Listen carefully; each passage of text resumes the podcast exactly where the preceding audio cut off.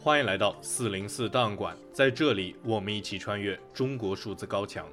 二零二二年十月二十二日，距离李文亮医生的去世已经九百五十二天。这位在武汉新冠疫情期间因为说出真话成为悲剧英雄的普通眼科医生，并没有被民众遗忘，为公共安全和健康充当吹哨人，成为他闪亮的墓志铭。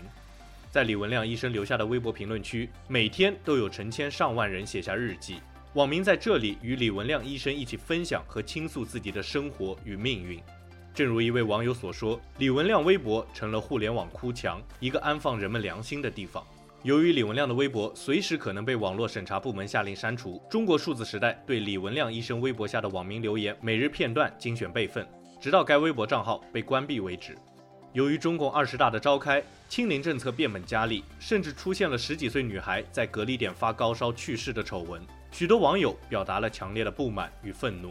现在疫情之下，我们一我们一家人六口全部都在隔离隔离当中。当初去的时候，孩子都是孩子孩子都是好好的，都说是密接着。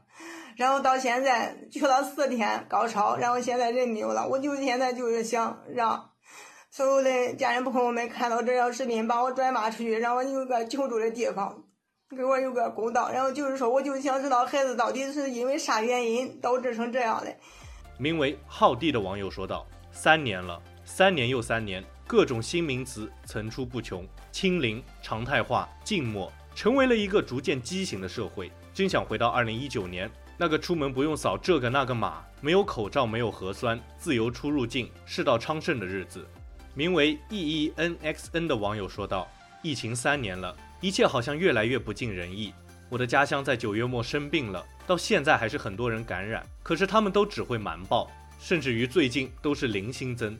今天看到视频说，一个十几岁的女孩在隔离点发高烧，没有救治，最终死亡，感到很心痛。她才十几岁啊，还有大好的年华。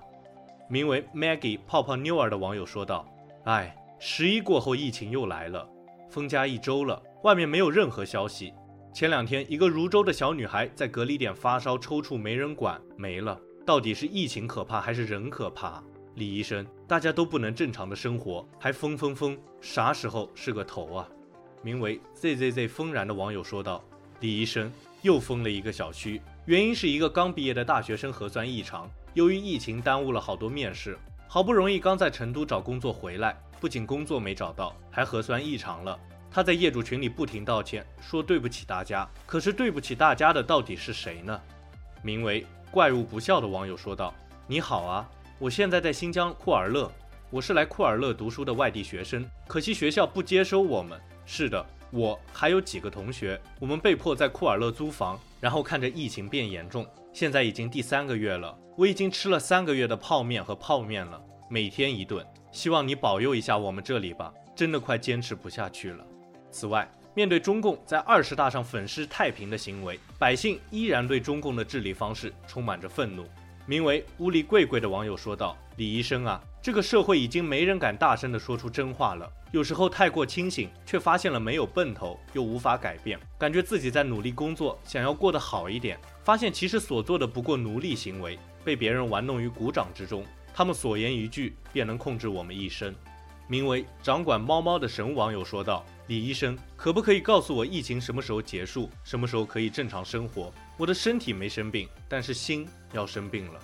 名为扁舟有港的网友说道：“李医生，和大学室友聊天到现在，我们都并不像朋友圈里过得那样好，再也不是烦恼明天早八要早起那样简单了。工作、爱情、家庭，每一样都好难啊。”名为陆晴的网友说道：“疫情能不能快点结束？真的太烦人了，由衷希望。”现在是我们这边一有情况，我妈口头禅又上去了。无论多紧急的事，她都要拖到疫情结束，等疫情结束后再，等不做核酸后再。我一说去医院，她就警惕地跟我说：“这点病就别去医院了。”我的很多小毛病拖了两年都没去看。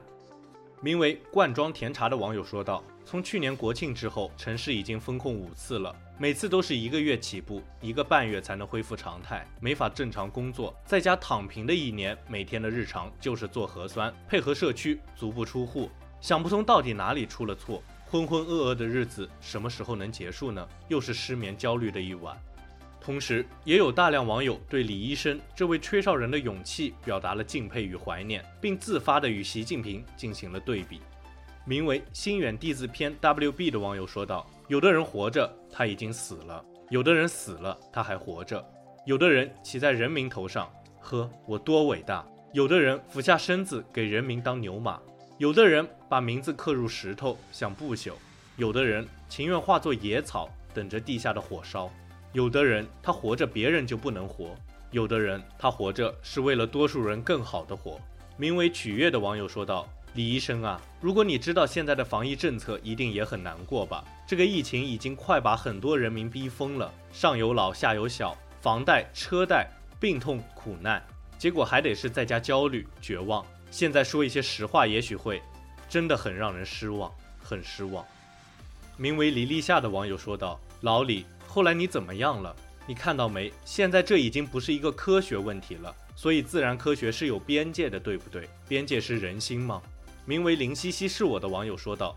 看到网友们给李医生的留言，突然有了一种世事皆苦，但世人坚韧的实感。名为江山一隅小松的网友说道。走在外面，看到好多人茫然呆滞的眼神，中国人被搞成行尸走肉。名为 A 星今天努力了没的网友说道。李医生每次来看你都会掉眼泪，在这里感受到了人间烟火。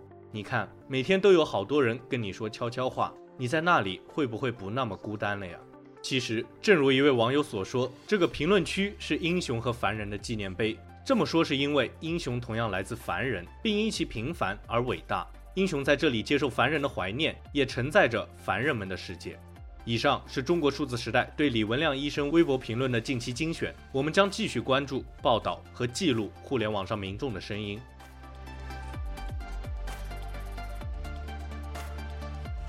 中国数字时代 CDT 致力于记录和传播中文互联网上被审查的信息，以及人们与审查对抗的努力。欢迎大家通过电报 Telegram 平台向我们投稿，为记录和对抗中国网络审查做出你的贡献。投稿地址请见文字简介。阅读更多内容，请访问我们的网站 C D T dot M E D I A。